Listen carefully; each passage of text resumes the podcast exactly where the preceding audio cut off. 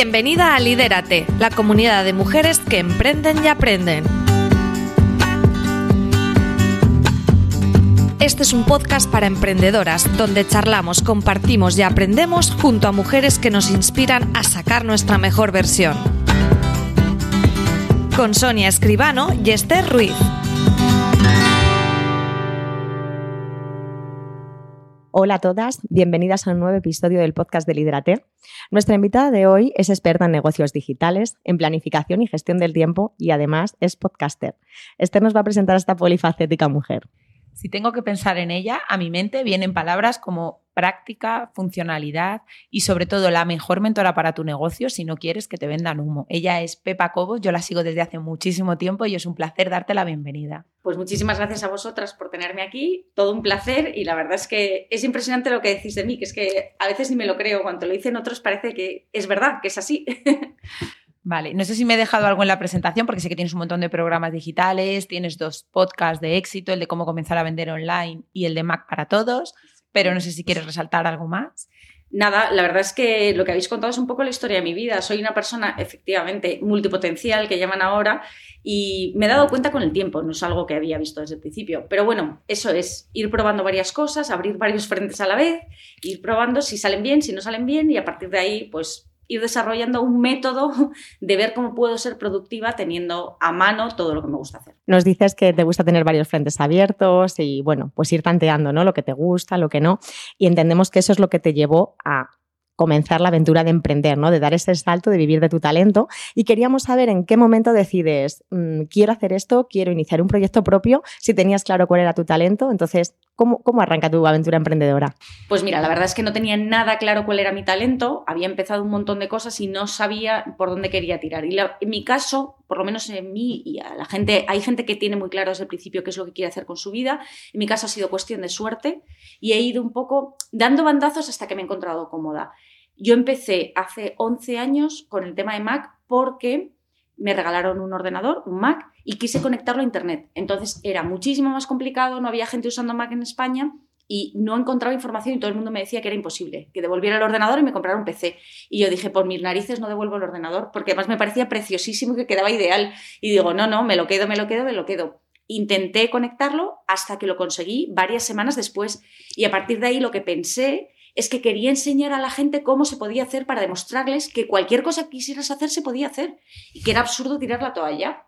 Y de ahí empezaron a salir pues, los primeros vídeos, por supuesto, hechos mm, en aquel entonces no había móviles como los de ahora, pues hechos con cámara de fotos, de mala manera, enfocando la pantalla del ordenador. Y no era un trabajo, obviamente nadie me pagaba y tardé unos dos años en empezar a monetizar de alguna manera, de una mala manera, aquella aventura pero decidí que era lo mío, que me gustaba estar en casa y que podía compatibilizar la vida que yo quería con poder ganar al principio muy poco, claro. Pero, fuiste pionera, vamos, en el mundo Mac en España realmente. Sí, sí, sí, sí, sí. En el mundo Mac y en el mundo podcast eh, yo empecé a, a colgar vídeos cuando todavía YouTube ni siquiera estaba, yo no lo hacía en YouTube, lo hacía a través de iTunes, que se puede, la gente no lo sabe, pero sí, bueno, iTunes, hoy en día es Apple Podcast, pero se puede colgar podcast de vídeo y la, mucha gente que no lo sabe hay podcast de vídeo. Y yo empecé colgando los vídeos allí. O sea que sí, sí, sí, sí. Y a partir de ahí fueron saliendo, es lo que te decía antes, casualidades, suerte. La gente empezó a preguntarme cómo lo has hecho, funciona, eh, no lo sé, haces facturas, no haces facturas, cómo te paga la gente. Y empezaron a preguntarme un montón de cosas y dije, oye, pues igual, esto es lo mío. Pero Pepa, a los demás. realmente fue actitud, ¿no? Realmente, ¿no? O sea, no todo el mundo diría, venga, voy para adelante y es que yo creo que en la vida todo es actitud. Total. Estoy eh, cada vez más convencida y fíjate, bueno, tengo tres hijos y a mis hijos es una cosa en la que les insisto muchísimo. Cuando ellos me dicen, es que es mala suerte, es que es no sé qué, es que... Y digo, no, no. La vida te pueden pasar cosas buenas y cosas malas, pero la actitud que tú tengas ante las cosas que te pasan es fundamental para determinar si eres feliz o no. Y yo creo que en mi caso la actitud lo ha hecho todo, en las cosas buenas y en las malas. Sí, yo creo que actitud y también fuiste un poco visionaria, a lo mejor porque sí que por lo que estás contando fue como un poco casualidad que empezaste, pero por ejemplo si sigues el podcast de cómo comenzar a vender online, hace mucho tiempo que estás hablando de temas que ahora mismo están en plena actualidad, y hay 5.000 cursos sobre el tema, pero tú casi, ¿a cuánto tiempo nos remontamos? Cuando empiezas a Pues mira, eh, Mac para Todos comenzó en el 2009 oficialmente, yo ya llevaba desde hace un tiempo antes haciendo cosas, oficialmente en Apple empezó en el 2009, o sea, ya hace ya unos añitos. ¿Y cómo comenzar a vender online? En el 2015, creo recordar. Claro, es que cómo comenzar a vender online es un máster de emprendimiento. Eh, está, está relatado, ¿sabes qué pasa? Que yo me di cuenta y me daba mucha rabia, y me da mucha rabia todavía, en general, que la gente hace difíciles las cosas que no lo son.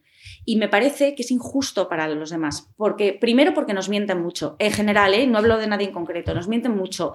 Te venden la moto de que emprender es fácil, de que un negocio online no tiene ningún riesgo, es maravilloso, es estupendo. Y digo, no es verdad, no es verdad.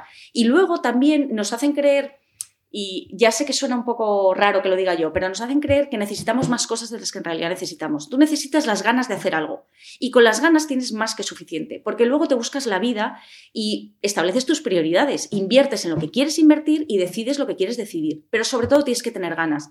Yo cuando alguien me dice que no puede, normalmente es porque no es una prioridad y no tiene ganas de hacerlo. Por supuesto. De hecho, la siguiente pregunta versa sobre esto, que es ¿qué te parece un poquito la burbuja que estamos viviendo del emprendimiento, de emprendedoras, de infoproductos, el ingreso pasivo, que me parece la mayor ridiculez del mundo, etcétera, etcétera? Bueno, yo lo de los ingresos pasivos me encantaría que alguien me dijese cómo se hace. Yo mm, mm, sí es verdad que, oye, no os voy a engañar, yo algunos días me levanto y veo que tengo tres mails de tres ventas pero es que he estado trabajando el día antes 12 horas, o sea, que ingresos pasivos nada, ingresos pasivos nada. Tengo que dormir, obviamente, en algún momento, pero, pero no, no existen esos ingresos pasivos como tales. Em, respecto a la burbuja, pues me da la sensación que es como otra burbuja más, como podría ser la burbuja inmobiliaria, la burbuja económica, que al final esto es una cuestión de supervivencia. Sobrevivirán no los mejores, sino los que sean menos vendehumos. Me da la sensación que hoy en día cualquiera es experto en lo que sea y, es montar el chiringuito y probar. Y no, yo estoy completamente a favor de que la gente experimente, pruebe y se lance a, hacer lo que sea, pero con humildad y sabiendo que tienes que ir poco a poco y que el éxito, salvo en contadas ocasiones que existen, por supuesto, y yo no lo niego, y es la suerte del momento, de lo que sea, pero salvo en contadas ocasiones, el éxito no llega de la noche al día. El éxito llega después de tener una idea clara, después de habértelo currado, después de haber sentado una base importante para todo lo que quieres hacer y a partir de ahí, por supuesto que tienes que tener suerte, porque sí, porque también la suerte cuenta, pero sobre todo tienes que estar dispuesto a lucharlo. Es trabajo y esfuerzo. Es que eso está claro. Además, esto lo hemos comentado varias veces Esther y yo, ¿no? Lo del tema de que hay mucho vende humos, hay mucho de todo, y tú has dicho una cosa que es muy cierta. Solo los mejores son al final los que van a, sobrevivir, porque es que es así. Es así. Y luego te digo una cosa, hay una, yo ya me he dado cuenta con el tiempo que no está directamente relacionado em, la cantidad de trabajo con lo que luego, o sea, esto puede parecer un poco contrario a lo que estaba diciendo antes, pero es así. Hay mucha gente que me dice, Pepa, es que trabajo un montón y no estoy viendo los frutos. Y entonces yo siempre les digo, es que estás trabajando en la dirección incorrecta. Mal. Porque hay muchas veces que tú dices, es que estoy subiendo y subiendo y subiendo, pero ¿y si has, si has apoyado la escalera contra la pared incorrecta? ¿Qué es lo que pasa? Muchas veces esa es la cuestión.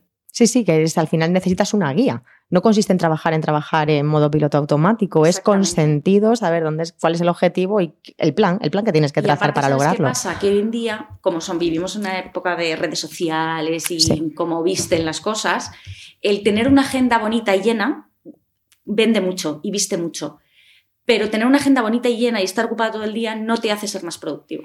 Sí, yo creo que también muchas veces las redes sociales además influyen en eso, que hay un poco de falta de foco. Yo trabajo con muchas mujeres emprendedoras y a veces es como, jo, pero si es que si subo una foto a Instagram todos los días, no sé qué, pero es que a lo mejor tienes que subir tres fotos a Instagram, eh, vigilar las horas que le dedicas a Instagram y el resto del tiempo tú tienes que estar o creando el infoproducto o creando tu servicio o viendo cómo puedes dar un mejor servicio al cliente. Sí que creo que lo de las redes sociales, la dispersión es brutal. Sí, te hace perder, perder foco realmente. Es complicado y luego te digo una cosa, la gente pone mucho el énfasis en, el resultado final. Por ejemplo, vamos a ponerlo práctico para que todo el mundo nos entienda. En lo que decías de Instagram, voy a poner una foto todos los días. Ya, pero es que antes de poner esa foto tienes que haber hecho una planificación estratégica y pensar, ¿para qué quiero poner la foto? ¿Qué es lo que quiero conseguir? ¿Esta foto me va a ayudar a llegar a donde yo quiero llegar? Eso es lo importante, eso es lo que tenemos que tener en cuenta. Porque si colgamos una foto por colgar, al final las cosas no funcionan. La mm. culpa no es de la foto, claramente. No, claro. Ahí Esther te diría que ayer storytelling pues es muy importante. ¿no? y sobre todo, pues eso, si yo, por ejemplo, si yo, por ejemplo, vendo, pues eso, un curso para, hacer, para crear tu propio podcast, es verdad que en un stories puedes compartir que estás haciendo recetas con tu hijo porque te crea cierta empatía y porque te apetece contarlo. Pero claro, no puedes irte por 5.000 caminos contando lo que comes, lo que cenas, lo que viajas, porque al final la gente no sabe ni lo que vendes. No, y sobre todo, ¿sabes qué pasa? Que me da la sensación que mm, la gente tiene poco aguante en general en la vida. Yo es que soy muy filosófica para eso, ¿no? Y me da la sensación de que tú al final trabajas como vives y eres de una manera y eres igual como persona, como empresa, como marca. O sea, no puedes, o yo por lo menos soy incapaz de separar lo que soy de lo que vendo. No puedo, no sé hacerlo. Entonces, hay mucha gente que dice, voy a vender, me da igual, rotuladores rojos. Y de repente pone una foto en Instagram del rotulador rojo, no se vende el rotulador rojo y mañana decido que quiero vender lápices verdes espérate, si es que tienes que darle tiempo, tienes que probar, tienes que dejar que el producto madure, tienes que dejar que la idea cuaje entre la gente. Lo que tú decías es correcto, es verdad. Eh, la vida personal tiene que estar presente en redes sociales hasta el punto que tú quieras, hasta el punto que tú quieras. Pero sí que es verdad que te tienen que conocer de otra manera. Sí. No solamente tienes que vender el producto, sino mm, la gente se basa mucho en sus sentimientos a la hora de la decisión de compra. Sí. Es muy importante el feeling que tengan contigo muy, muy importante. Entonces, ese feeling hay que conseguirlo a través de ciertos canales que hoy es Instagram o TikTok o lo que sea y mañana será lo que hayan inventado. Porque lo importante, la esencia, no va a variar. Variarán los canales a los que llegues a tus clientes, pero la esencia será la misma, la tuya. Sí, de hecho, bueno, hablando de este tema, queríamos aprovechar que tenemos aquí pregunta. Eh, tú que muchas veces haces, de, haces mentorías o asesorías a emprendedores que normalmente están iniciando, incluso a lo mejor están con una idea, pero aún se han lanzado, ¿cuáles son los errores que se repiten en muchísimos casos, independientemente del sector al que luego vayan a enfocar? Pues mira, yo creo que el error principal, y volvemos un poco a lo de antes, es eh, no tener claro el objetivo que quieres conseguir. Y me da igual el que sea, yo solo lo machaco y lo repito muchísimo. Eh, yo no juzgo a nadie porque no, no, me gustaría que lo hicieran conmigo y es igual de válido una motivación de dinero, necesito el dinero por lo que sea, o lo quiero, no ni siquiera lo necesito, quiero el dinero, que una motivación de quiero ayudar a los demás o quiero lanzar un mensaje o sea lo que sea. Pero hay mucha gente que se equivoca y entonces dice, no, yo quiero el éxito, yo quiero el... Y eso no es un objetivo por sí mismo. El objetivo tiene que ser claro y muy, muy definido. Y a partir de ahí desarrollar la idea de negocio con ese objetivo en mente. La gente empieza por ningún sitio. O sea, quiero mm. decir, dice, quiero un negocio online. ¿De qué? Y muchas yo pregunto, ¿y qué es lo que quieres hacer? No lo sé. ¿Cómo que no lo sabes? No, no es que no lo sé, no tengo ni idea. Pues un negocio online, porque todo el mundo dice que un negocio online funciona. Ya, pero ¿de qué? No lo sé, es que no es lo mismo vender lechugas que vender pantalones vaqueros. Tendrás que decidir qué quieres vender. Y a partir de ahí, en qué eres experto, en qué te has formado, en qué te gustaría ayudar a los demás. Yo creo que la vocación de servicio es muy importante.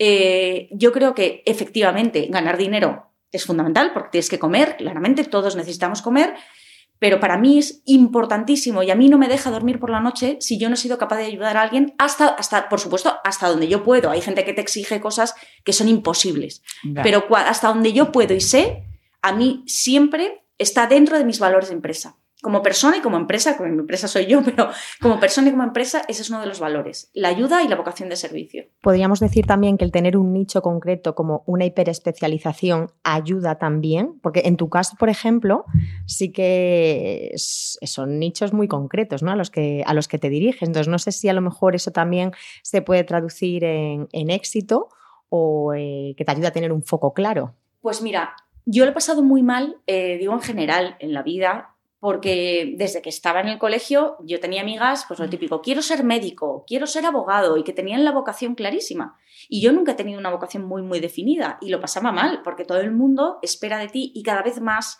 estamos en una, una sociedad hiper especializada. O sea, no solamente tienes que ser médico, es que tienes que ser médico traumatólogo del dedo meñique del pie. O sea, esa es la única manera. Entonces, para gente como yo, que es curiosa por naturaleza, que le gusta leer, que le gusta investigar, es muy fácil abrir frentes, que por, empezábamos por ahí. Es muy fácil decir, hoy me gusta el negocio online, mañana el Mac, mañana... ¿Qué es lo que, lo que pienso realmente? Pienso que no hace falta estar hiper especializado o, o tener tu mercado muy segmentado, pero sí hace falta que entre los múltiples intereses o pasiones que tengas encuentres un hilo conductor. En mi caso, por ejemplo, ese hilo conductor claramente, porque fíjate, yo aparte de otras cosas que hago, pero tengo dos negocios que son el día y la noche, uno hablando sobre Mac y otro hablando sobre negocio online, no tienen nada que ver, pero en los dos se refleja claramente mi forma de ser. Soy una persona que tiene una vocación mm, docente, didáctica, claramente, me gusta explicar las cosas de forma muy sencilla, me gusta hacer fácil lo difícil, y yo creo que ese es el hilo conductor en lo que hago. Y eso es lo que me guía a la hora de empezar cualquier cosa. Es decir, a ver, yo puedo mañana, no lo sé, dedicarme a lo mejor a cómo hacer crecer las plantas. Y a lo mejor de repente es mi pasión y me gusta. Si puedo conseguir explicar fácil lo difícil, entonces seguramente podré tener éxito en esa, aunque no tenga nada que ver con lo anterior. Pero tienes que encontrar aquello en lo que eres fuerte, aquello que te hace diferente al resto de los demás. Totalmente. Bueno, sabemos que ahora estás viviendo en Bali, sí. que alimentas el sueño de la tumbona y el mar con un mojito, pero sabemos que bueno, también eres experta en planificación, entonces desde que te fuiste a Bali supongo que la planificación para llevar el negocio en, desde otro país ha sido muy complicado, no es el sueño este que venden de nómadas digitales con una mochila por el mundo. Eh, a ver, no, para nada. Existen los nómadas digitales puros. Yo me he dado cuenta en esta, con esta experiencia que no lo soy y no lo quiero ser o sea, yo eh, hay que tenerlo claro, no todo el mundo queremos ser lo mismo, a mí me encanta trabajar desde cualquier lado. De hecho, yo estoy en Bali por trabajo de mi marido, no por mí, que me encanta muchas veces decirlo, eh, porque la gente se cree que es que yo cogí mi ordenador y me fui allí. No, o sea, mi marido llegó un día a casa y dijo, me trasladan a Indonesia. Y yo, después de llorar 17 días, dije, bueno, cariño, pues nada, habrá que Nos vamos, habrá que irse. Nos vamos. Es verdad que tener un negocio online te ayuda mucho, porque si no yo no me hubiera podido ir o hubiera tenido que renunciar a mi trabajo, que a lo mejor sí me hubiera ido, pero en diferentes condiciones. No limita tanto. Exactamente. Dicho esto, Bali es un sitio que está muy bien, no es Siberia, claramente, no estoy haciendo trabajos forzados, pero para nada estoy en la hamaca con el mojito ni el este, entre otras cosas porque no me gusta la playa y allí el alcohol es carísimo. pero, pero bueno, eh, sí que es verdad que la organización ha sido fundamental. En mi caso, al estrés añadido de tener dos negocios diferentes y tener que planificar todo, el contenido, em, la publicidad, un montón de cosas de dos negocios diferentes, además de eso, la diferencia horaria, por ejemplo, ha sido un hándicap enorme, tener que ver cómo podíamos gestionar todo con esa diferencia horaria, cómo podía tener reuniones con Madrid, cosas así. Cosas tonterías, pero que tienes que encajar en tu día a día y evitar que tu día se convierta en nada, o sea, que sigas siendo productivo a pesar de la distancia y a pesar de las dificultades. Ha sido lo más complicado, porque más o menos, o sea, una rutina de trabajo que nos puedas explicar más o menos del negocio, ¿cómo lo gestionas tú? Pues mira, em, en mi caso nosotros tenemos, em, digo nosotros porque no soy solo yo, yo ahora ya tengo un equipo de gente trabajando conmigo, eh, pero yo por las mañanas, yo me levanto súper pronto y esto lo hago desde hace muy poco porque la gente muchas veces me dice, ah, como la gente de éxito, te levantas a las 5 de la mañana. Digo, no, no, me levanto pronto porque en Bali amanece muy pronto y entonces he cogido esa rutina, aprovecho que hace menos calor y me aclara muchísimo la mente, por ejemplo, salir a caminar por las mañanas. Entonces yo a las seis y media de la mañana me tiro a la calle, estoy una hora dando un paseo a ritmo rápido, llego a casa, me ducho, desayuno con los niños y cuando los niños ya están en el colegio, más o menos ocho y media o así, me pongo a trabajar. Lo bueno de estar en Bali, porque algo bueno tenía que tener respecto al trabajo, es que em, esas horas de diferencia con España las puedo aprovechar, parecen como de regalo. Desde que estoy en Madrid me digo, pero ¿y estas horas dónde están? Porque desde mis ocho y media de la mañana hasta eh, más o menos las 3 de la tarde, que en España os estáis empezando a levantar, son horas productivas para mí porque no tengo a nadie que me moleste. Claro. No tengo emails, no tengo llamadas, no tengo reuniones, no tengo nada. Entonces ahí saco un montón de trabajo. Y luego sí que es verdad que a cambio renuncio a horas de sueño por la tarde porque tengo reuniones a partir de las 4 de la tarde y hay veces, por ejemplo, cuando tengo algún curso, que tengo sesiones de grupo o algo, las pongo a las 3 de la tarde de España, que son mis 10 de la noche ahora. Entonces ya hay veces que acabo a las 12 de la noche, dependiendo de cómo se me dé el día. Esta es la cara B, la que no se ve. la cara B, exactamente, la cara que no se ve. Pero en cualquier caso, esa es mi rutina de trabajo. Tengo horario poco definido, soy un poco caótica dentro de mi orden, pero un poco caótica y si un día decido que no me apetece y que lo que sea, eh, excepto cosas que están, por ejemplo, si tengo una reunión de grupo, tengo una reunión de grupo, eso está claro. Pero que a lo mejor digo, pues me voy con mi marido que tiene el día libre y nos vamos a comer por ahí. Esa es la parte, la cara A. La cara A, la parte La cara buena. La, la parte buena, que siempre hay una parte buena, claro. Está Totalmente. claro. Y si nos centramos en, en objetivos, ¿vale? Para casi todas las mujeres que, que tenemos un proyecto propio, ¿no? Pues lo que más nos cuesta a veces es, además de planificarnos el día a día, es el fijar objetivos, ¿no? Queríamos saber un poco cómo trabajas tú este aspecto, si los fijas semanales, trimestrales, mensuales, algún truquito. algún truco, o sea, un poco cómo, cómo trabajas tú este aspecto y algún tip que puedas compartir con, con las oyentes. Vale, pues mira, eh, yo hace tiempo, a ver, leo un montón, busco un montón en internet, veo un montón de cosas y entonces yo veía que todo el mundo hacía planificación anual, planificación anual. Y yo durante un tiempo estuve muy empeñada en la planificación anual, pero yo soy una persona muy de día a día y soy voluble mentalmente, o sea, mm, cambio de, de opinión muchas veces. Entonces, lo que me pasa es que mis planificaciones anuales nunca se concretaban. Nunca, nunca. Yo decía, ¡buah! Soy malísima en esto, qué desastre, me flagelaba. Eres un desastre, Pepa, ¿cómo puedes? Y de repente dije, joder, ¿y si lo cambio? ¿Y si hago una planificación a tres meses como, como máximo? Tres meses y a partir de ahí vamos viendo y oye, mano es santo. Yo, mis planificaciones anuales solamente consisten en las vacaciones, que eso es sagrado. O sea, yo cuando empieza enero, digo, a ver, el año que viene necesito, por ejemplo, imagínate, el mes de agosto, que los niños están libres completamente, libre, libre entre comillas, porque nunca es libre Sí. completamente, pero bueno, Bueno. libre. Más luego 15 días en Navidad, más luego, imagínate, Semana Santa, ¿no? Eso lo quito del calendario. Y esta es mi única planificación anual. Luego, cojo cada trimestre, por ejemplo, en Navidad, enero, febrero, marzo, y ahí digo, vale, enero, febrero, marzo. Miro del anual si corresponde a algún este de vacaciones, algún cupo de vacaciones para quitarlo. Y si no, entonces ahí sí hago una planificación más, más concreta de lo que quiero. Ahí sí que me marco objetivos que normalmente suelen ser cosas necesarias. O sea, hay que eh, cambiar la web, eh, quiero lanzar este producto, o quiero crear esto, o quiero... Y lo que hago es ir de mayor a menor, de mayor cantidad de tiempo a menor. Hago la trimestral, después el trimestre, antes de cada mes, lo bajo al mes, lo bajo al mes y digo, todo este mes hago esto.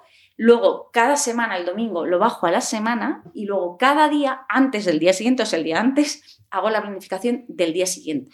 No lo hago por bloques de tiempo, porque también lo he intentado, pero eso es demasiado estructurado para mí. Yo los Ya. bloques de tiempo también me agobian. Sí. Yo no puedo. La gente dice, reservo tiempo para comer. Digo, que yo no. O sea, a ver, que sí, de imagínate, de una y media a tres.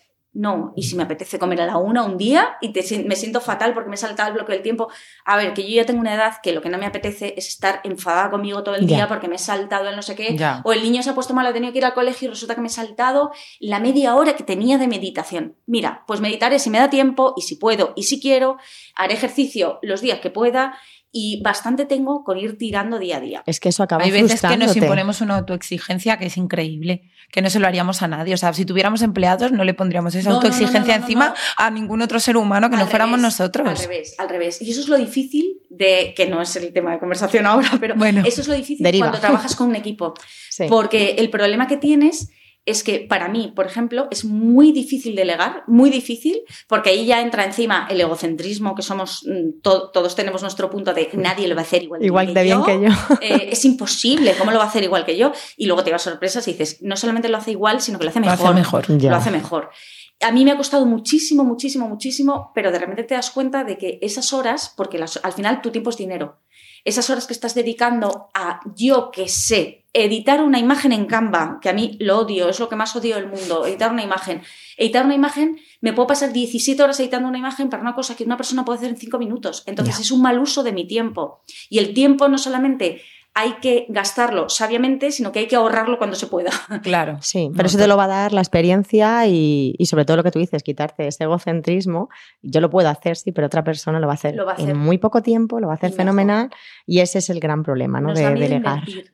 Invertir, sí. Algo que tú puedes invertir. hacer, dices, jo, es que esto, pero al final cuando lo haces te alegras. Nos da miedo invertir. Ese es el mayor freno que Sí. me preguntabais antes, los errores más comunes. Sí. Ese es uno de los mayores frenos para el crecimiento de los negocios. Sí, que la gente no invierte. Yo la también. gente no invierte ni en formación, ni en equipo, ni en, yo qué sé, delegar tareas absurdas. Digo absurdas no porque sean tontas, ¿eh? sino Hmm. absurdas para ti, porque, Sí. porque no las haces bien.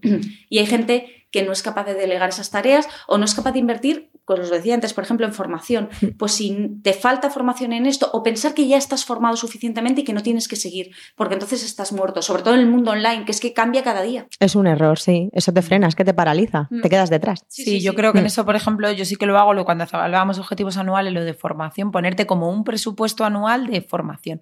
Porque Sí. es verdad que a lo mejor hay ciertas cosas que la ves a priori y dices el precio, uy, ¿cómo me voy a gastar esto? Pero si lo piensas a nivel anual, ya es como, bueno, pues este año voy a poner el foco en formarme en email marketing, por ejemplo, entonces necesito este curso, tal.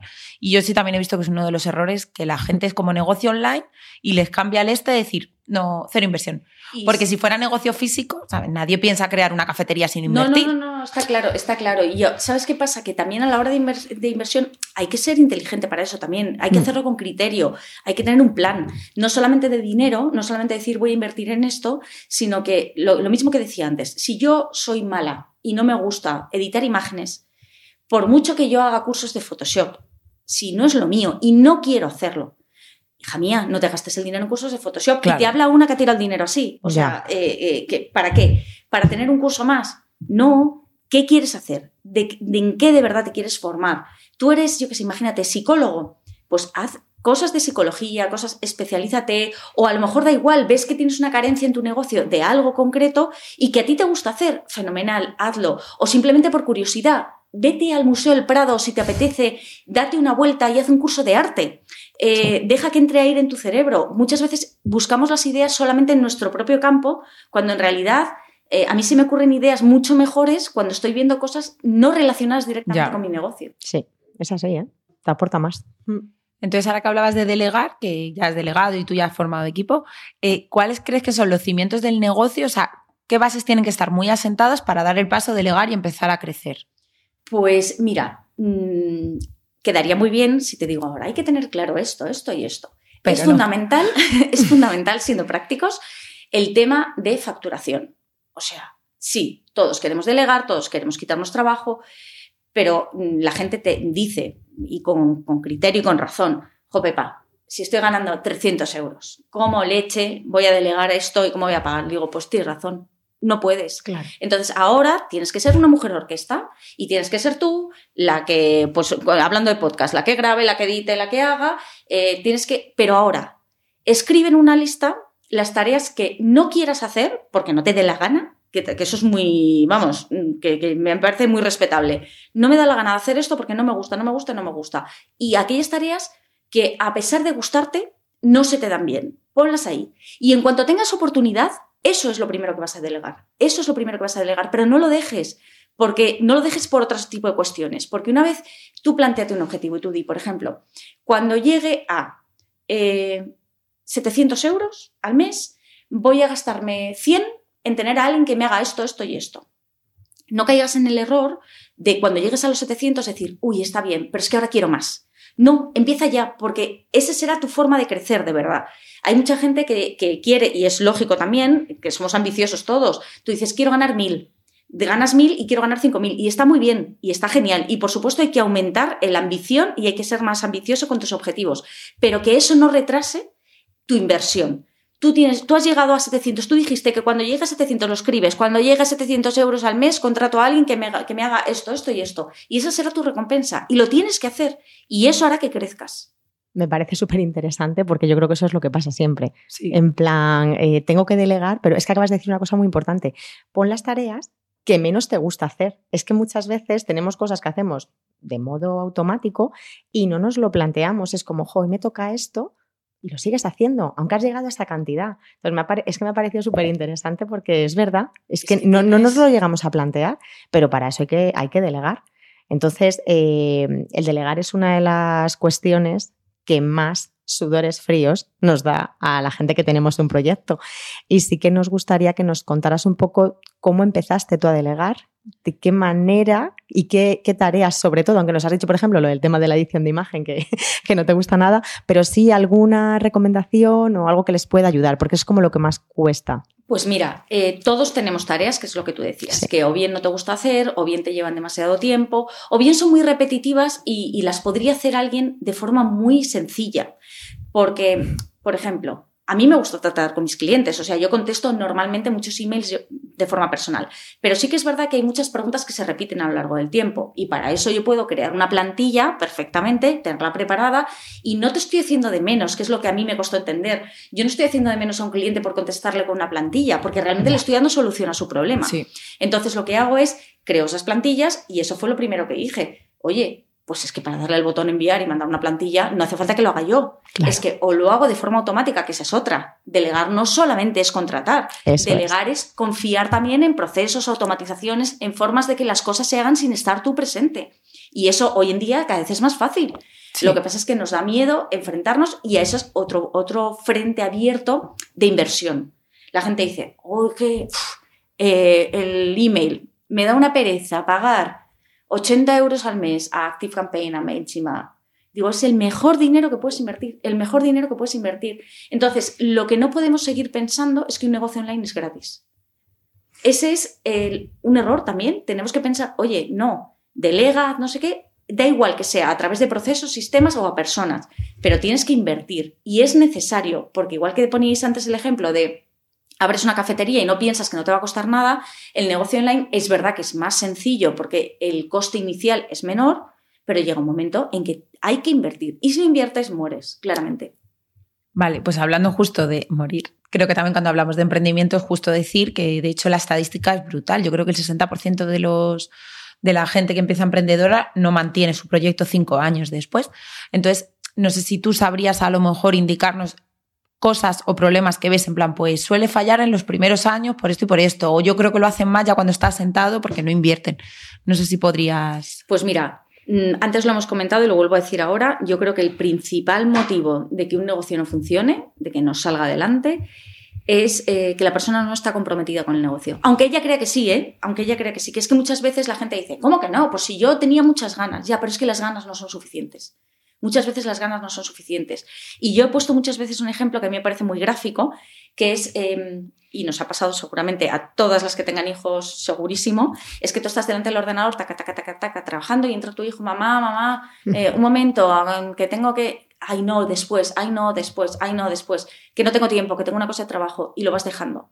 Pero si tu hijo entra con una brecha en la cabeza y sangrando y te dice, mamá, mamá, cierras el ordenador, te levantas y vas. ¿Por qué? Porque es una prioridad es lo más importante en este momento. Se ha abierto la cabeza y tengo que levantarme. O sea, es que no hay otra. Luego, ¿podías levantarte o no? Sí, sí podías, pero no era tu prioridad, no querías. Claro. No es que no quisieras conscientemente, no es que tu hijo no sea importante, no es, es simplemente que ahora mismo tu prioridad era lo que estabas haciendo en el ordenador. Hmm. Pues esto es una metáfora estupendísima para el negocio online. No es que no quieras conscientemente hacer las cosas, sino que no es una prioridad. A mí me pasa con el gimnasio. Yo digo, quiero el gimnasio, quiero el gimnasio, quiero el gimnasio, pero no basta con quererlo. Es que tienes que ir. Y como para mí, aunque yo me crea que sí, me engañe permanentemente, no es una prioridad. Sí. ¿Crees que esa falta de compromiso que comentas puede tener que ver también ¿no? con esta era de la inmediatez en que nos movemos? ¿no? Es como que hemos perdido un poco el conquistar ¿no? el negocio, el que la cosa vaya pasando poco a poco. Es que requiere su tiempo. Entonces yo creo que nos hemos vuelto, lo que tú decías, vemos en las redes sociales a fulanita que le va muy bien, que ha empezado un negocio y parece que todo le va de lujo y a lo mejor eso también te hace tirar la toalla, porque ves que otra persona ha tenido éxito rápido que posiblemente no sea cierto, pero es lo que te está mostrando o lo que tú estás queriendo ver. Entonces yo creo que las redes sociales y todo lo que tiene que ver con Internet ha influido mucho en tirar la toalla, no solamente en los proyectos, sino en muchas otras cosas de la vida. Bueno, mm, os lo decía al principio, yo tengo una cruzada personal contra eso. Em, mm, lo peor que puedes hacer por ti o por tu negocio es compararte, compararte con los demás. Mm, es horroroso. Porque no vas a estar contenta, vas a tener una frustración tremenda. A mí me pasó en su momento por tema de dinero.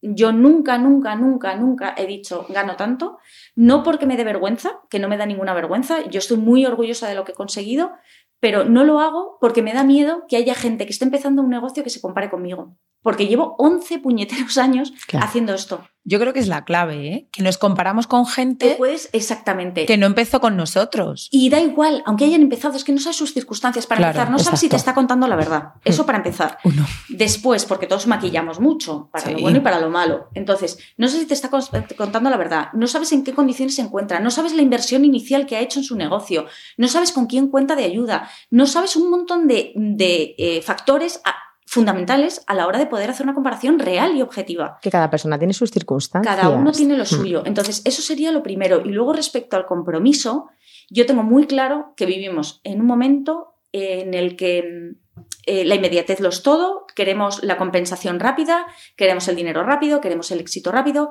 y las cosas no suelen llegar de esta manera.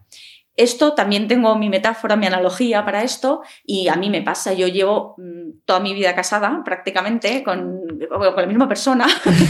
Lo digo por si acaso, que luego me escuche y me dice, nunca hablas de mí. Bueno, pues eh, llevo toda la vida, eh, no solamente casada, sino yo que sé, ya no me acuerdo ni los años, pues 30 años con la misma persona y casada un montón.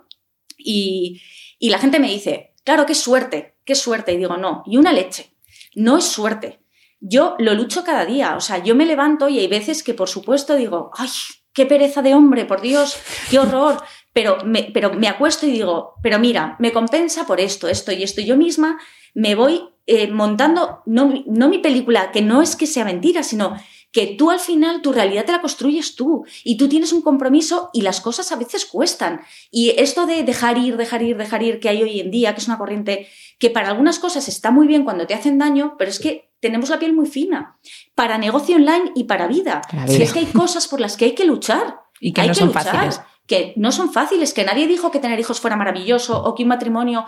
eh, ojo, que cualquiera que me esté escuchando diga, Pepa, es que hay veces que no estoy hablando de casos extremos, Ya. ni muchísimo menos. No. Digo, hablo de cosas habituales y normales. Tus hijos, que los míos ya son mayores, pues tendrán sus cosas buenas y sus cosas malas. Y a todos nos gustaría que nuestros hijos fueran premios Nobel, que fueran maravillosos, estupendos, guapísimos, altísimos, delgadísimos, pero resulta que luego tienes un hijo como lo tienes. Y son maravillosos y no los cambiarías por nada. Pues esto pasa igual. Y tu negocio tienes que luchar por él y estar comprometido con él, porque si no, no tienes negocio. Súper buen ejemplo. Sí. Bueno, pues hoy que nos hemos sentado aquí, teníamos que hablar contigo de podcast. no podíamos. Entonces, la pregunta es, o sea, ¿cómo decides tú eh, apostar por el podcast? ¿Fue como una decisión para empezar a ganar visibilidad o fue un poco improvisando? Mm, Pues mira, eh, el original, Mac para Todos, es un podcast de vídeo. No todo el mundo sabe que existen los podcasts de vídeo, pero existen. Y lo que me pasó fue un poco casualidad. Y es que hace 11 años, cuando yo lancé Mac para Todos, la única plataforma que en aquel momento admitía este tipo de contenido era Apple. O sea, era eh, lo que entonces era iTunes, que hoy en día ya no se llama iTunes, pero bueno, era iTunes. Y entonces lo que hice fue subir los vídeos a iTunes porque fue la única manera que encontré de publicarlo, no fue por, na- por otra cosa. Eh, una vez que estuve allí me di cuenta que era una plataforma muy buena y cuando empecé a darme cuenta de que todo el mundo llegaba a mí a través del podcast y no a través de cualquier otro canal, la web, mm, la, eh, Facebook en aquel entonces o lo que fuera, dije, ostras, pues igual no es ninguna tontería, que me creo yo que esto es nada y todo el mundo está entrando a través del podcast. Y a partir de ahí decidí que el podcast iba a ser un pilar fundamental para, tanto para la comunicación del negocio, para, para todas las vías de comunicación, como para la visibilidad. Y de ahí salió luego cómo comenzar a vender online, que es de audio, es un podcast normal, entre comillas, y, y fue pensando también, o sea, ya con el objetivo en mente de ganar visibilidad a través de ese canal. Entonces podríamos decir que el podcast te ha aportado mucho a tus negocios, a tus dos proyectos. Muchísimo, muchísimo. Yo lo digo un montón, que yo no hubiera tenido dinero, no, o sea, eh, hubiera sido imposible que me hubiera gastado, de haber tenido dinero para gastarme en publicidad suficiente para haber atraído a tanta gente como ha atraído el podcast de forma gratuita. ¿Lo ves como un medio publicitario para tu no era mi objetivo No era, pero ha sido, ¿no? pero vamos. Para conseguir visibilidad, ¿no? No, es que la gente entra en Apple, bueno, hoy en día digo Apple porque es el que ha estado siempre, ¿no? Sí. Pero hoy en día, con más razón todavía, porque hemos aumentado Spotify, iBox, Spreaker en 80.000, eh, la gente entra ahí y lo utiliza como buscador, que es lo que muchas veces nos olvidamos. Es que Sí. muchísima gente entra en Spotify, por decir otro, y pone, me siento triste, a lo mejor, y le aparece un podcast de cómo superar la tristeza en momentos de no sé qué. O cómo hago una tortilla y le aparece un podcast de cómo hacer tortillas o cómo creo un negocio online y le aparezco yo o cómo lo que sea, lo que Sí. sea. Sí, nosotros la verdad es que, por ejemplo, aquí en Liderate lo tuvimos claro desde el principio que el podcast era para conseguir visibilidad, porque claro, la comunidad es muy pequeñita, llevamos muy poco tiempo y sí que apostamos por el podcast y de momento la verdad es que estamos súper contentas. Os tenemos que agradecer a las que os sentáis delante porque son las que nos dais mucha visibilidad. Vamos a ser sinceros, pero la verdad es que la estrategia está yendo muy bien. Sí, pero lo que tú dices es un aporta valor al final a cualquier proyecto. Aporta valor y luego además que volvemos también a lo mismo, porque al final esto es a veces. Está todo ligado, sí. El, valor fundamental que yo decía antes hay que tener vocación de servicio. El podcast, per se, porque yo tengo un podcast premium, quiero decir que hay formas de monetizar directamente un podcast. Yo tengo un podcast porque la gente paga, pero el podcast en sí mismo es gratuito. Es gratuito para crear y para consumir. Eso quiere decir que estás ayudando a la gente de forma altruista, aunque tú recibas a cambio, aunque la gente llegue, aunque tengas visibilidad, pero tienes que tener en cuenta que hay mucha gente que parece mentira, pero, pero les salvas vidas, salvas vidas, y lo digo de verdad. Yo ahora, por ejemplo, que estoy en Bali, me pasa muchísimo. Como no oigo hablar español, Mm, me calma muchísimo, y la gente se reirá cuando lo oiga, pero me calma muchísimo ver a Mares para siempre, que lo veo a las horas absurdas, que lo grabo y lo veo. Y la gente me dice, bueno, mis hermanos se mueren de la risa, me dicen, pero ¿qué haces viendo a Mares para siempre? Y le digo, pues porque oigo hablar español, porque veo escenas de todos los días, porque... Y eso que me pasa con Amares para siempre me pasa con muchos podcasts, que yo antes no era tan consumidora y ahora me acompañan tanto, me siento tan acompañada, me siento que alguien de verdad me está hablando al oído y me está diciendo, venga, y unos cuantos y contándome y tal, mm. que yo lo agradezco un montón. Y el día que el podcast X, el que sea, no está el día que tiene que estar, a mí me fastidia el día. Sí, sí, a mí me pasa ¿eh? perfectamente. Yo, por ejemplo, a ti que ya hace muchos años, bueno, llevo ya varios años y además fue justo decidí emprender un poquito antes de descubrir el de cómo comenzar a vender. Y claro, hay veces que me pasa que a lo mejor yo sé que vas a publicar y es como, no publica, qué raro que le habrá pasado.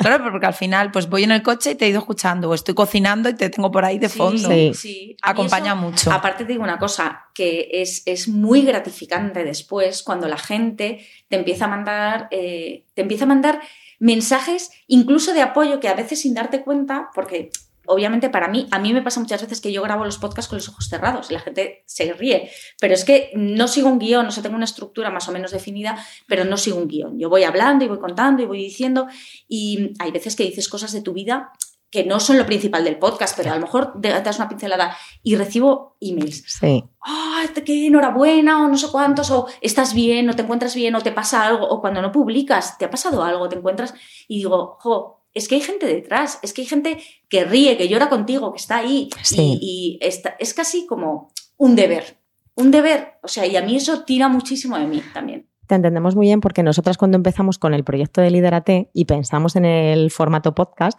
fue también pensando en que los encuentros que hacemos son mensuales en Madrid. Y está claro que viene mucha gente de fuera porque nos ha acompañado gente. Sí, pero son para 20 personas. Es, muy reducido. es muy reducido y aparte, pues lo que hablamos, ¿no? Que es en Madrid, que la gente si quiere venir tiene que desplazarse y tal. Y pensamos, jolines, puede haber a mucha gente que todo este contenido que hagamos con el podcast le pueda ayudar y le pueda inspirar y, motivar al final. Y es lo que estamos recibiendo mucho, eso que tú dices, ¿no? La gente es que te escribe en plan, gracias porque me estás ayudando a, impulsar mi negocio, me estás ayudando a seguir adelante, estaba un poco perdida. Entonces, es muy gratificante. O sea, tú estás dando, como tú dices, es servicio, es que tú estás sirviendo pero es que estás recibiendo también mucho. Y de todas maneras, me gustaría que hacer un pequeño apunte para los que nos estén escuchando y tengan en mente o estén haciendo un podcast, que a pesar de que estamos hablando de recibir feedback, de que la gente te escribe, te dice, te a lo mejor qué bien o qué mal o lo que sea, que no desesperen, que lo que hemos dicho antes de dejar ir o de comprometerse, en el caso del podcast también es real. El podcast es una apuesta a medio o largo plazo. Eh, muchísima gente te escucha y en un 99% de las veces la gente no interactúa. Somos así de vagos. Sí, es verdad. Sí. Entonces no te dicen qué bien o qué mal. Entonces sí que hay un 1%, obviamente no es lo mismo el 1% de 10, que es nadie, o el 1% de 100.000 descargas. Es que no es lo mismo. Entonces, a lo mejor no estás recibiendo ningún mail, a lo mejor no estás recibiendo ningún mensaje, pero eso no quiere decir que no haya alguien escuchándote al que le estés ayudando. Sí. Sí, eso es importante. Estás escuchando Lidérate, el podcast de las emprendedoras que buscan su mejor versión.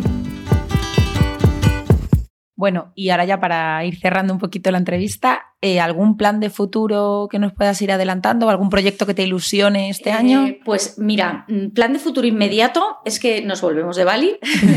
Ese es plan de futuro inmediato. Bueno, inmediato, inmediato no, pero sí, nos, nos volvemos de Bali a España, que estoy deseando. Y luego sí tengo cosas en mente eh, muy enfocadas a ayudar a la gente de otras maneras. Yo ya, el problema de llevar tanto tiempo dentro de esto es que empiezas a ver patrones de gente que a lo mejor pues, quiere crear un negocio online, quiere... Y mm, el problema está antes de ese paso. Hay muchas veces que nos empeñamos en la creación de negocio y vemos que hay una serie de carencias iniciales que es que probablemente no tienes bien definida la idea, probablemente... Y me he encontrado en la situación, porque yo soy así, que os lo he dicho al principio, que yo era una persona o soy una persona muy tendente a la dispersión, eh, muy curiosa, que lee mucho, entonces cambia mucho de opinión y mañana se me ocurre que quiero montar un negocio de gorros y menos mal que mi marido me sujeta y me dice que no, ¿a dónde vas? Que lo tuyo no son los gorros y cosas así. Pero me he dado cuenta que, que hay muchísima gente en mi situación, muchísima gente que tiene múltiples intereses y no sabe exactamente qué tiene que elegir y cómo para poder rentabilizar de alguna manera eso y que no sea solo invertir en cosas que no sabes si te van a dar alguna, algún retorno. Entonces, estoy un poco ahí, en una etapa inicial anterior a todo lo que estoy haciendo, probando y definiendo muy bien una idea que verá la luz seguramente antes de volver de Bali, o sea, dentro de muy poquito. Ah, bueno, pues Pues nada, queda poquito. y para Pepa, ¿qué sería a día de hoy salir de la zona de confort? Uf, pues mira, un montón de cosas. Eh, hace poco publiqué un podcast que era eh, mis 20 propósitos para el 2020 y diciendo cosas que quería hacer. Y entonces mmm, yo tengo una, una, cosa que es que parezco muy hinchada para adelante y cuando hablo se me pasan todos los miedos e inseguridades, pero soy, soy una persona introvertida y muy tímida y muy tímida. Entonces me cuesta mucho ponerme delante de un gran auditorio. O sea, es para mí es salir completamente de mi zona de confort. Y este año uno de mis objetivos era dar una charla TED, que la gente me decía, ¿qué vas a? Pero, pero, pero, ¿qué? Pero estás loca, pero ¿cómo vas a dar una charla TED? Y ya estoy yo ahí con, con mi historia, o sea, como creando un poco la historia que quiero contar uh -huh. y qué es lo que quiero hacer, porque me he propuesto hacerlo no solamente por las posibilidades que me puede abrir laboralmente hablando, sino para demostrarme a mí misma que todavía hay muchas cosas que, que puedo y quiero hacer. Un reto personal. Un reto ¿no? personal. Y esa es una de las muchas cosas que te digo. O sea, que te podría decir muchas más porque soy una persona, ¿sabes qué pasa? Que he perdido el miedo al fracaso. Qué importante. He perdido sí. el miedo al fracaso. Y a lanzarte y a hacer cosas nuevas. No eso me importa. Es importante. Yo he aprendido muchísimo de las veces que me he equivocado. Muchísimo. Y la gente dice, claro, eso lo dices ahora porque te va bien. No, no, no, no. Me sigo equivocando exactamente igual. Y, y eso me ha ayudado a conocerme cada vez mejor y saber en qué cosas soy buena, en qué cosas no soy tan buena intentar que no se vean tanto las cosas malas y, y, bueno, pues suplir las carencias o con gente o con equipo o con... porque no, no somos perfectos y no hay que serlo además. Totalmente. Pues nada, ahora ya nos acercamos a la último, al último tramo del podcast, que son unas preguntas que solemos hacer a todos, a todas las que os sentáis aquí con nosotros. Que no sé por qué hablo yo de todos y siempre son mujeres. Es verdad, de momento todas. De momento, de momento, ya llega algún hombre. Pues nada, lo mejor de emprender. Eh, lo mejor de emprender, pues mira, el autoconocimiento, te diría, para mí ha sido importantísimo, me ha ayudado a conocerme mucho mejor, que es lo que estábamos comentando antes, y la libertad. Sí, yo creo que ahí coincidimos todas. Lo de la libertad es. Sí. El poder elegir, ¿no? El poder elegir. Y lo peor, la cara B. Pues mira, la cara B, la cara B. A mí me encanta lo que hago y te mentiría si te dijera que veo algo malísimo, porque no lo veo, pero sí que es verdad que es la soledad. Para mí, desde luego, la soledad. Eso no quiere decir que estés sola todo el día eh, y, que, y que no tengas posibilidades de hacer networking, de salir, de ir a... Pero sí que es verdad que, que incluso teniendo equipo, porque mi equipo es virtual, o sea, quiero decir, yo no me reúno con la gente cara a cara normalmente, y ahora menos, claro, pero, pero echo de menos de vez en cuando el tener una compañera o un compañero de oficina que decirle, vaya día de mierda. ¿Se puede Ya. decir mierda? Sí, sí, se puede. Sí, sí, sí, sí. Pues eso, eso lo echo de menos. Vale.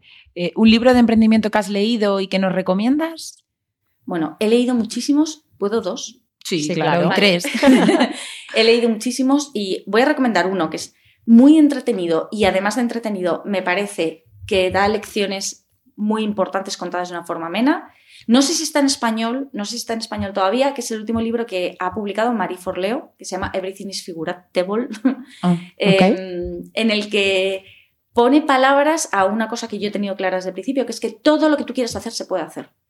Y no hablo, y lo digo mil veces, porque yo soy cero de pide al universo, pide al universo, pide al universo, porque ya estoy harta de que yo le pedí al universo muchas cosas que nunca me ha dado. Entonces, eh, esta, esta señora con los pies en la tierra lo que hace es decirte, deja de poner excusas, cuando quieres algo, no, te, no digas, no puedo porque es que no sé hacer esto, no sé hacer...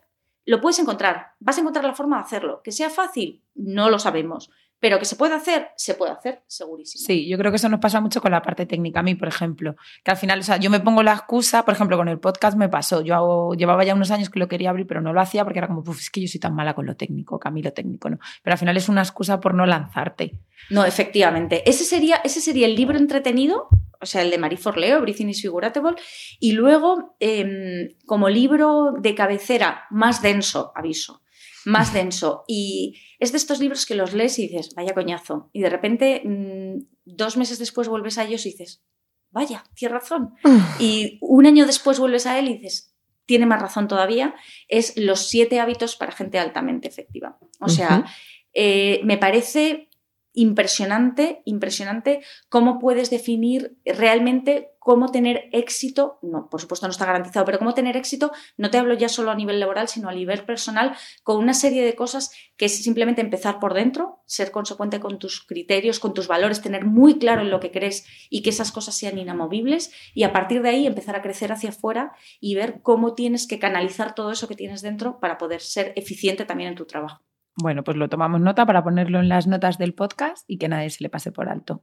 ¿Y un podcast al que estés enganchada? Uf, o sea, tengo mil podcasts a los que estoy enganchada. La verdad es que por de formación profesional escucho muchísimos y muchas veces por bien o por mal. O sea, lo que quiero decir es, ay, fulanito ha hecho un podcast, venga, lo voy a escuchar para encontrarle los defectos, entre comillas. Me refiero a cosas de, a lo mejor de, oye, qué bien ha hecho esto, o para copiar, digo copiar en el buen sentido, que nadie me entienda mal. Eh, decir, oye, qué, qué inteligente, ha puesto una coletilla al final diciendo que no sé qué. Entonces, escucho muchísimos.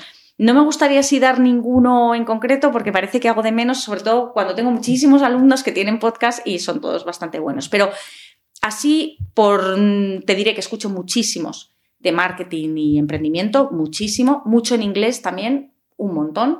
Y después escucho eh, podcast de radio, o sea, programas de radio. Lo digo porque, claro, en Bali no puedo escuchar la radio y yo soy muy de radio. Entonces, muchísimos podcasts de radio y luego un poco de todo. Me encantan los de filosofía, religión, todas esas cosas un poco más filosóficas me gustan muchísimo, me calman mucho escucharlo. Así que, y hasta de crónica rosa, o sea, un poco de todo. Un poco de todo. ¿Y cuándo lo sueles escuchar? ¿Te reservas como un ratito para escucharlo o lo vas escuchando durante el día mientras haces deporte, andas, mm, pues cocinas? Eh, por las mañanas, cuando me voy a caminar, escucho siempre podcast. Ese es mi rato seguro, sí o sí. Eso es una hora que invierto siempre, siempre en podcast. Y, luego depende, pues por ejemplo, ahora que me he venido desde Bali y que el viaje en avión es infernal, pues he estado prácticamente, la gente veía películas y yo en los podcasts, pum, pum, pum, pum, me descargo antes 10.000 y voy. Sí, sí, sí. Vas aprovechando. Sí. Qué bueno. ¿Y para ti, Pepa, ser emprendedora sientes que es ser superwoman? Uf, pues te diría que es que parece, parece ser que tenemos que ser así, pero yo nunca me he considerado superwoman y creo que no lo soy en absoluto. No llego a todo, no llego a todo, mi vida no es perfecta para nada, pero para nada, para nada. Bueno, mis hijos si lo están escuchando están diciendo, claro que no, si estás todo el día con la zapatilla la mano, prácticamente. Pero, pero bueno, hay que estar dispuesta a hacer un poco de todo, sobre todo al principio que no se te caigan los anillos pensando que tengo que hacer no sé qué o yo no quiero trabajar haciendo pa, pa, pa. Pues al principio tendrás que hacer de todo, tendrás, como hemos dicho antes, ser mujer orquesta y poco a poco eh, ir saliendo adelante. Pero, pero vamos, no creo que haya que ser superwoman. Volvemos otra vez a lo de que todas las cosas tienen una solución y solamente hay que querer encontrar la solución para poder encontrarla. ¿Algún curso o formación que tengas pendiente para este año? ¿Pendiente para mí? Sí. Uf. Algo que, algo que te gustaría hacer porque te divirtiera, que dijeras, mira, pues me apetece aprender ganchillo porque estoy harta de tanto. Mira, los trabajos manuales justo es algo, me gustan muchas cosas, pero los trabajos manuales y la cocina no es lo mío para nada, o sea, soy un desastre auténtico con eso.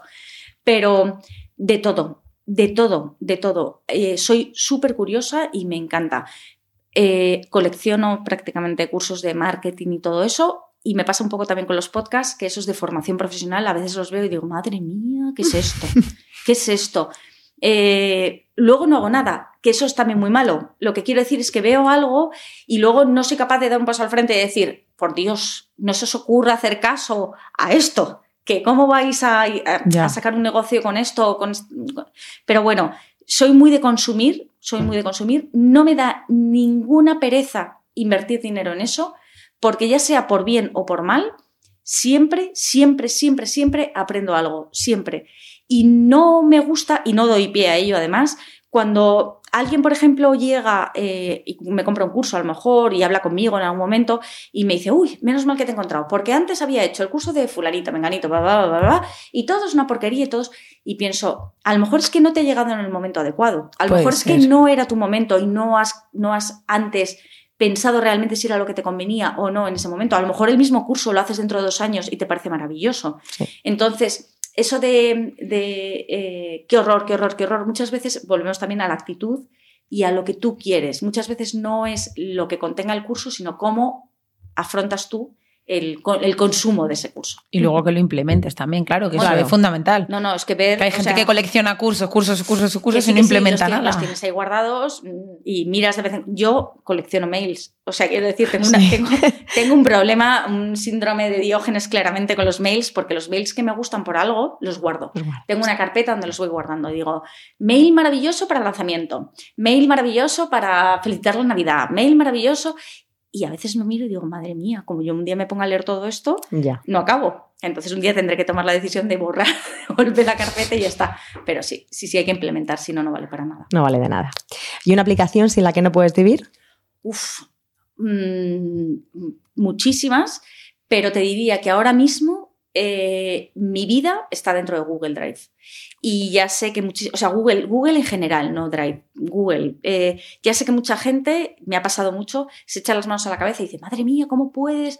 Eh, la, la, privacidad, los datos, no sé qué. Digo, mira, a mí es que, hija, me quita el dolor de cabeza, me salva la vida y la verdad es que no tengo ningún secreto de Estado dentro pero, pero tengo todo. Tengo mis calendarios, las citas que tengo, eh, las fotografías familiares, no sé qué. Tengo todo lo de trabajo centrado ahí. Toda la gente que trabaja conmigo tiene acceso a lo mismo, puede ver todos los documentos.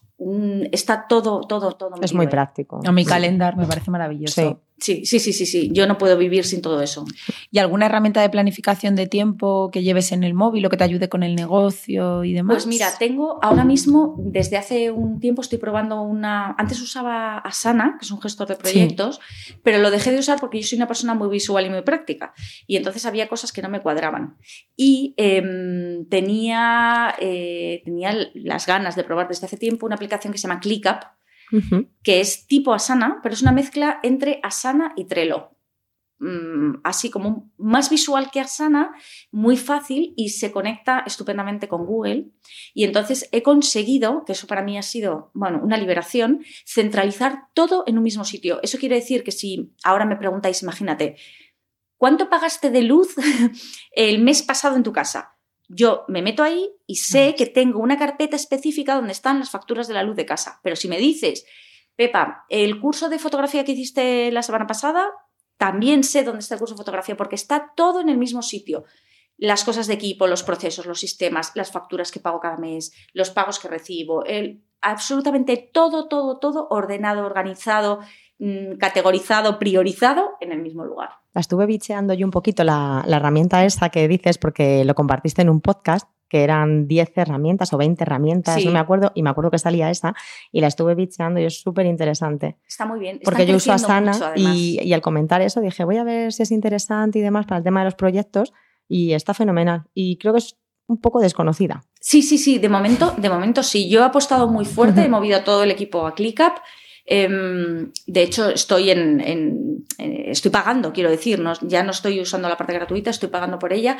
Y es un equipo muy joven de gente que está creciendo mucho, creciendo, implementando cosas nuevas, probando, preguntan muchísimo, que a mí me encanta. Me dice, ¿te está gustando esto? ¿Qué ves? ¿Qué te gustaría ver? ¿Cómo te gustaría que fueran las cosas? Y a mí eso me encanta, me gusta muchísimo. Sí, ah, pues mira, me lo apunto y esta tarde cuando tenga un ratito. Y tiene, para la gente que nos esté escuchando, tiene una parte gratuita bastante importante. O sea, quiero decir, no tienes que pagar. Se puede sí, que la puedes probar. se Es puede amplia. probar indefinidamente, además, o sea, no hay un límite de tiempo, se puede probar gratuitamente y probablemente para una persona que esté empezando y trabaje sola, la parte gratuita es más que de sobra. Y Pepa, vamos a esa parte emocional.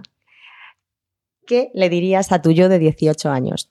Uf, uf, confía más en ti misma, eh, créete la bomba, porque si no te lo crees tú, nadie va a llegar y te va a decir, hija mía, qué maravillosa eres. Y luego mm, me hace mucha gracia porque a mí me ha pasado siempre y me sigue pasando que no me gusta que me hagan fotos. Y ahora veo fotos de cuando tenía 18 y digo, qué imbécil, qué imbécil. Déjate hacer fotos, que estás estupenda, que ya tendrás tiempo de arrepentirte después. O sea que básicamente eso, pero sobre todo, sobre todo, sobre todo, confía más en ti misma y en tu instinto, en tu criterio. Bueno, ¿y qué diría esa chica de 18 años si te viera ahora? Pues eh, te diría que, pues seguramente que, jo, qué bien, qué cantidad de sueños cumplidos. Sí, sí, sí, sí, sí. O sea, yo a veces me siento con mi marido y digo, porque la gente dirá, jo, qué cursi esta, se sienta con su marido, pero es que eh, ha sido parte de mi vida desde los 18, con lo cual mm, toda la vida. Eh, me siento con él y digo, ¿te acuerdas cuando soñábamos tener bla, bla, bla? Claro. Mira, míranos ahora. ¿O te acuerdas cuando yo decía que cuando los niños fueran mayores estaríamos en... Pues mira ahora. ¿O te acuerdas cuando soñaba con tener un negocio? Jo, mira cómo hemos crecido, cómo... Y, y eso a mí, a mí me enorgullece un montón. Se nos olvida mucho, a mí se me olvida mucho, se me olvida mucho. Pero somos muy exigentes, pero cumplimos sueños, vamos cumpliendo sueños. Muchas veces nos cuesta eso. ¿eh? Yo Mm. muchas veces lo hablaba con Sonia, que yo hace poquito que emprendí a tiempo completo, emprendí en abril, no hace ni un año. Digo, si a mí hace un año me hubieran dicho que un año después iba a estar, a ver, mi negocio no está ni muy asentado ni nada, pero bueno, no va mal. Y que tengo Lidérate y que hago desayunos para emprendedoras y que grabo un podcast y que no sé qué, digo, no me lo habría creído nunca. Pero como ya estoy aquí, yo mi mente lo único que está es, pues ahora quiero no sé qué y quiero tal. Y Es quiero que tal. siempre queremos más, pero a veces hay que frenar y ver lo que es conseguido, porque luego, desgraciadamente, la vida te da palos. Mm. Y, y yo, la gente a veces, cuando hablo de estas cosas, me dice, hija Pepa, es que a veces te pones un poco así, pero es que es verdad, es que hoy estamos aquí, mañana no. No, claro. Es verdad. Y, y tienes que a veces pararte y decir, hoy voy a hacer una palabrota, pero... Puedes decirla. Yo digo un montón de palabras. No, pero, pero a veces tienes que decir, coño, tía, qué bien lo has hecho, joder. Sí. Qué bien lo has hecho y qué, qué gusto da. Y ya está. Yo no me quedo en la complacencia. O sea, quiero decir, de vez en cuando pienso, joder, qué orgullosa Sí, estoy de mí misma. Qué buena soy. Pero luego se me pasa, ¿eh? a los cinco minutos entonces de- ya estoy en lo siguiente y estoy pensando, pero es muy, es, es, yo creo que hay que disfrutar mucho de, de esos momentos, de darte cuenta de que las cosas están bien, están bien. Y si no están bien ahora, van a estar Pues ya bien, lo estarán. Sí. Yo quiero puntualizar dos cosas. Lo primero, Esther, tu negocio sí está sentado.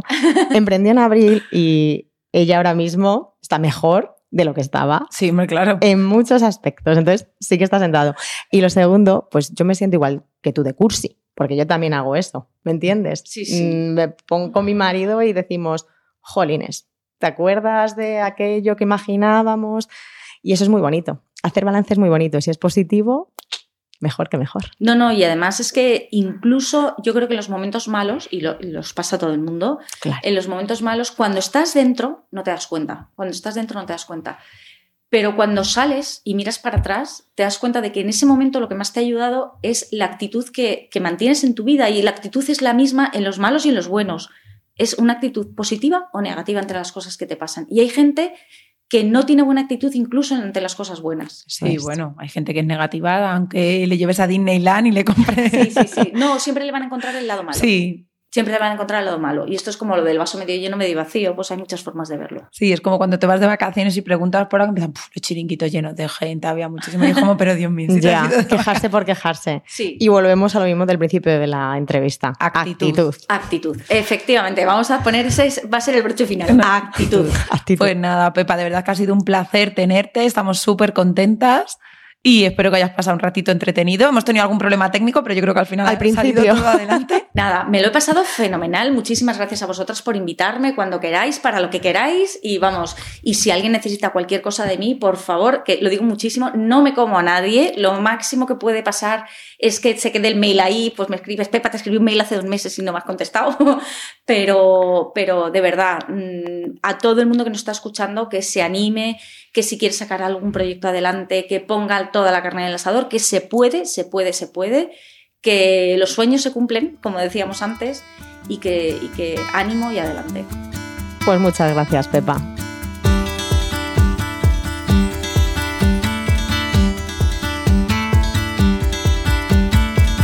Bueno, pues si estás escuchando este podcast y aún no hemos llegado a mayo, comentarte que el 8 de mayo tienes una cita en el columpio con, con Airín Rojas que va a hablar sobre hiperespecialización y cómo aumentar tus ventas al dirigirte a un nicho concreto.